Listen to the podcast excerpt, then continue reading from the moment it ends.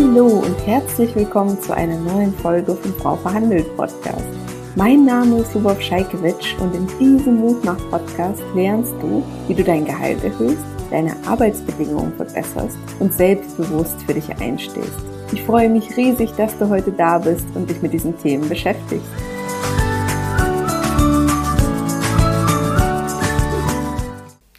In diesem Beitrag geht es um die neun typischen Fehler, die Frauen in Gehaltsverhandlungen machen und wie du sie in Zukunft vermeidest, um erfolgreich aus dem Gehaltsgespräch rauszugehen. Hi, ich bin Lubov und habe es mir mit Frau Verhandelt zur Aufgabe gemacht, Frauen dabei zu helfen, endlich angemessen bezahlt zu werden. Und ich freue mich sehr, dass du dich mit dem Thema beschäftigst und nach einer angemessenen Bezahlung strebst. Ich habe bereits vor kurzem einen Beitrag dazu gemacht, welche neuen Fehler es in Gehaltsverhandlungen geben kann. Leider waren das aber noch nicht alle. Den alten Beitrag verlinke ich dir.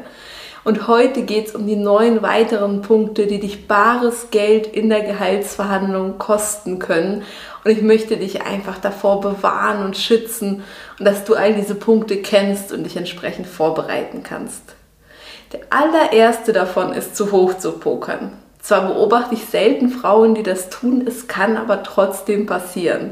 Das heißt, wenn du dich als Berufseinsteigerin zum Beispiel für eine Projektmanagementstelle bewirbst, wären 200.000 Euro Gehaltsforderung zu viel. Ich gehe ganz fest davon aus, dass dir das auch jetzt schon klar ist, aber nichtsdestotrotz wollte ich das einfach mal sagen. Wenn du zu hoch pokerst, kann es nämlich passieren, dass dich dein Gegenüber gar nicht erst ernst nimmt oder dass du von zum Beispiel einer automatisierten Software im Bewerbungsprozess direkt ausselektiert wirst. Aber woher weiß man denn ganz konkret, was zu viel ist und was zu wenig?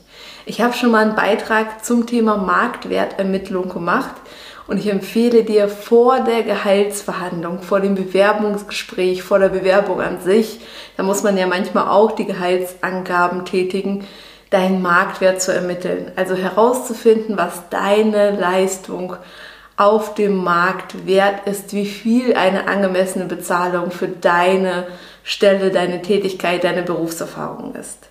Wie du das machst, erfährst du in einem anderen Beitrag, den ich dir hier verlinke. Der zweite Fehler passiert gerade Frauen extrem häufig. Zu tief stapeln. Was meine ich damit? Du gehst in ein Verhandlungsgespräch, beispielsweise ein Bewerbungsgespräch, und dann wirst du gefragt, was möchten sie hier eigentlich verdienen? Und dann sagst du einen Wert, den du dir irgendwie überlegt hast und dieser Wert liegt vielleicht 10.000, 20.000 Euro unter dem, was eigentlich für dich angedacht war.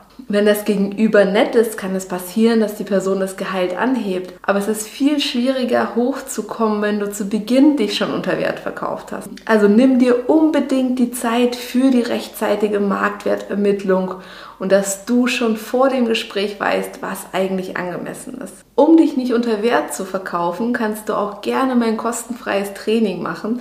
Dort zeige ich dir in fünf einfachen Schritten, wie du für dich einstehst und wie du das Gehalt verhandelst, was dir zusteht. Um nicht zu tief zu stapeln, empfehle ich dir, die drei magischen Zahlen zu definieren. Also eine Mindestgrenze, eine Juhu-Zahl und den Bereich dazwischen, wo du nochmal drüber nachdenkst. Und ins Gespräch gehst du immer mit der Juhu-Zahl oder schlägst auch noch ein bisschen was obendrauf. Der dritte Fehler besteht darin, nach einer Gehaltsanpassung zu fragen, wenn es dem Unternehmen gerade nicht wirtschaftlich gut geht. Wenn beispielsweise Stellenabbau herrscht oder das Unternehmen aufgrund von Corona oder anderen äußeren oder internen Faktoren gerade finanzielle Schwierigkeiten hat. In so einem Moment würde ich dir eher empfehlen, weitere Faktoren außer Gehalt zu verhandeln. Zum Beispiel mehr Urlaubstage, eine bestimmte Weiterbildung oder die Stundenreduktion bei gleichem Gehalt. Außerdem kannst du dich in so einem Moment dafür entscheiden, den besseren Zeitpunkt abzuwarten und dich auf dem Markt umzuschauen, zu schauen, welche anderen Jobmöglichkeiten und Alternativen es für dich gäbe und was du da verdienen könntest und dir überlegen, ob du dir vorstellen kannst, vielleicht den Arbeitgeber zu wechseln. Der vierte Fehler, den ich häufig beobachte, ist ein zu defensiver und unsicherer Einstieg in das Gespräch. Leg dir wirklich die Worte zurecht, am besten schriftlich und am besten übst du sie auch vorher nochmal vorm Spiegel mit einem möglichst kritischen Gegenüber, wie du das Thema ansprechen willst.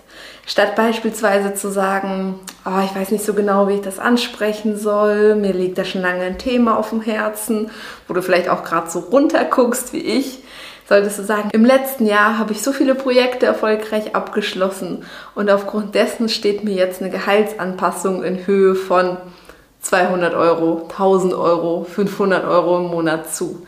Also, dass du wirklich selbstbewusst und mit einer klaren Ansage in dieses Gespräch gehst wie du das Gespräch im Detail vorbereitest, wie du dich auf Totschlagargumente einstellst, wie du dich auf das Gegenüber vorbereitest, welche Argumente du nutzen solltest. All das zeige ich dir im kostenfreien Training. Der fünfte Fehler ist ein aggressives Verhalten bzw.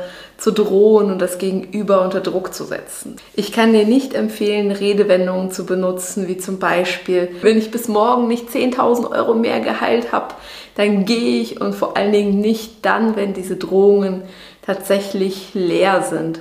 Solche Drohungen können das Verhältnis zum Gegenüber schädigen. Und du willst ja in der Firma bleiben, du willst, dass die Person dir wohlgesonnen ist. Und du willst, dass die Person selbst Lust bekommt, dich zu unterstützen und dein Gehalt anzuheben.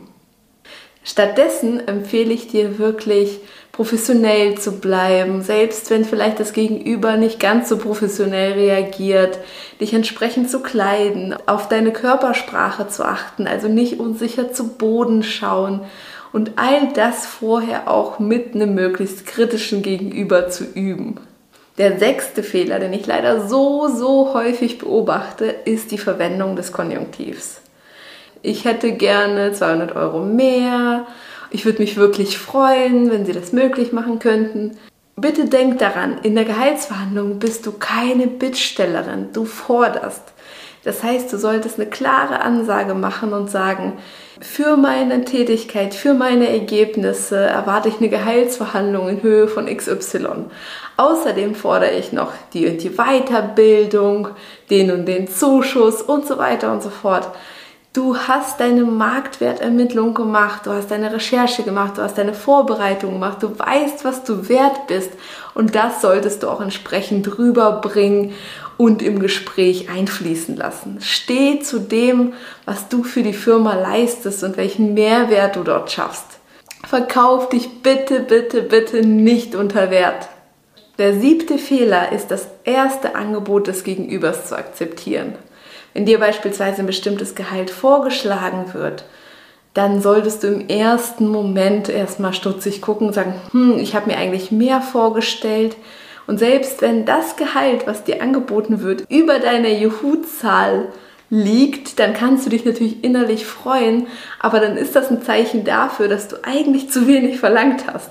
Das heißt, dann solltest du wirklich schauen, dass du deinen Marktwert anpasst und in dem Moment trotzdem erstmal unzufrieden reagieren, erstmal Rückfragen stellen, was sonst noch möglich ist außerhalb von Gehalt.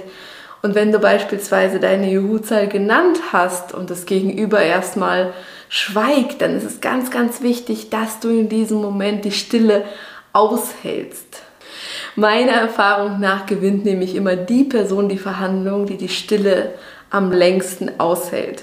Dabei solltest du berücksichtigen, dass du meistens auf der anderen Seite sehr erfahrene Verhandler hast, die das tagtäglich machen und sie werden dir immer zuallererst ihr niedrigstes Angebot zeigen, genauso wie es deine Aufgabe ist, ihnen zuallererst das Höchste reinzugeben. Das heißt, es ist häufig noch möglich, dass ihr euch irgendwo in der Mitte zwischen deiner hohen Forderung und dem niedrigen Angebot des Gegenübers trefft. Liegt das Angebot des Gegenübers zwischen deiner Juhu-Zahl und deiner Mindestgrenze, kannst du dir zum Beispiel auch Bedenkzeit erbeten und sagen, dass du erstmal eine Nacht drüber schlafen musst und die andere Seite auch auffordern und nochmal nachfragen und sagen, hey, ich habe mir eigentlich mehr vorgestellt. Können Sie bitte drüber nachdenken, wie Sie mir entgegenkommen können, was Sie noch machen können, ob Sie mir vom Gehalt her entgegenkommen und dass wir dann am nächsten Tag oder in ein paar Tagen nochmal sprechen. Du bist nie dazu verpflichtet, sofort ein Angebot im Gespräch abzulehnen oder anzunehmen. Du kannst immer eine Nacht drüber schlafen. Ganz, ganz wichtig. Der achte Fehler, den ich leider erlebe, ist die fehlende Absicherung. Das heißt beispielsweise, der Vorgesetzte hat versprochen, dass das Gehalt zum nächsten Monat erhöht wird, dann passiert es doch nicht, dann ist irgendwas Wichtiges dazwischen gekommen, dann gab es einen Vorgesetztenwechsel. Lass dir all das Besprochene und Verhandelte schriftlich geben, sodass sowas dir nicht passiert. Und solltest du dich gerade im Bewerbungsverfahren befinden, empfehle ich dir immer einen Plan B aufzubauen, weitere Angebote einzuholen, sodass falls es doch nicht zu einem Vertrag kommt und es aus irgendwelchen Gründen nicht klappt, du eine Absicherung hast. Denk an deinen doppelten Boden. Der letzte und neunte Fehler, den ich häufig beobachte, ist, dass Frauen sofort demotiviert sind, wenn die erste Gehaltsverhandlung nicht klappt. Du kennst es ja vielleicht, du organisierst gerade ein Projekt und beim ersten Mal läuft irgendwas schief. Es ist völlig normal, dass es nicht sofort, nicht immer beim ersten Mal funktioniert. Das heißt, auf keinen Fall demotivieren lassen, auf keinen Fall schlechter arbeiten, sondern noch mehr Gas geben, mit der Führungskraft vereinbaren, was für Meilensteine und Ziele du erreichen solltest, um auf die nächste Gehaltsstufe zu kommen und dann hartnäckig am Ball bleiben. Weil wenn du ein anderes Projekt hast, wo du eine Deadline hast, bleibst du ja auch am Ball und rennst hinterher. Und genau so mit der gleichen Prio solltest du auch das Thema Gehaltsverhandlung angehen. Ich drücke dir die Daumen für dein nächstes Gehaltsverhandlungsgespräch und würde mich sehr freuen, dich mit meinem kostenfreien Training auf dem Weg zum angemessenen Gehalt zu unterstützen. Das war's schon mit der heutigen Podcast-Folge. Wenn sie dir geholfen oder gefallen hat, würde ich mich riesig freuen, wenn du meinen Podcast abonnierst und mir eine 5-Sterne-Bewertung auf Spotify oder iTunes hinterlässt. Wenn du das Thema Gehaltsverhandlungen nicht mehr aufschieben, sondern endlich angehen möchtest, begleite ich dich sehr gerne in meinem kostenfreien Online-Training oder in meinem ganzheitlichen Online-Kurs, bei dem du auch meine persönliche Betreuung erhältst. Schau dafür einfach auf meiner Webseite vorbei, frauverhandelt.de. Die wichtigsten News aus der Frau Verhandelt Welt bekommst du zuallererst im Newsletter. Einfach auf frauverhandelt.de dafür anmelden. Du möchtest dich mit anderen Frauen offen über Gehaltsthemen austauschen? Dann komm gerne in meine kostenfreie Facebook-Gruppe. Einfach auf Facebook nach Frau Verhandelt suchen oder in den Show Notes schauen. Regelmäßige Tipps und Tricks gibt es natürlich auch auf Instagram. Du findest mich auch dort unter Frau Verhandelt. Du wünschst dir eine Podcast-Folge zu einem bestimmten Thema? Dann freue ich mich auf deinen Vorschlag. Schreib mir dazu gerne auf Instagram. Bis zum nächsten Mal und vergiss nicht, wer nicht fragt, kann nicht gewinnen.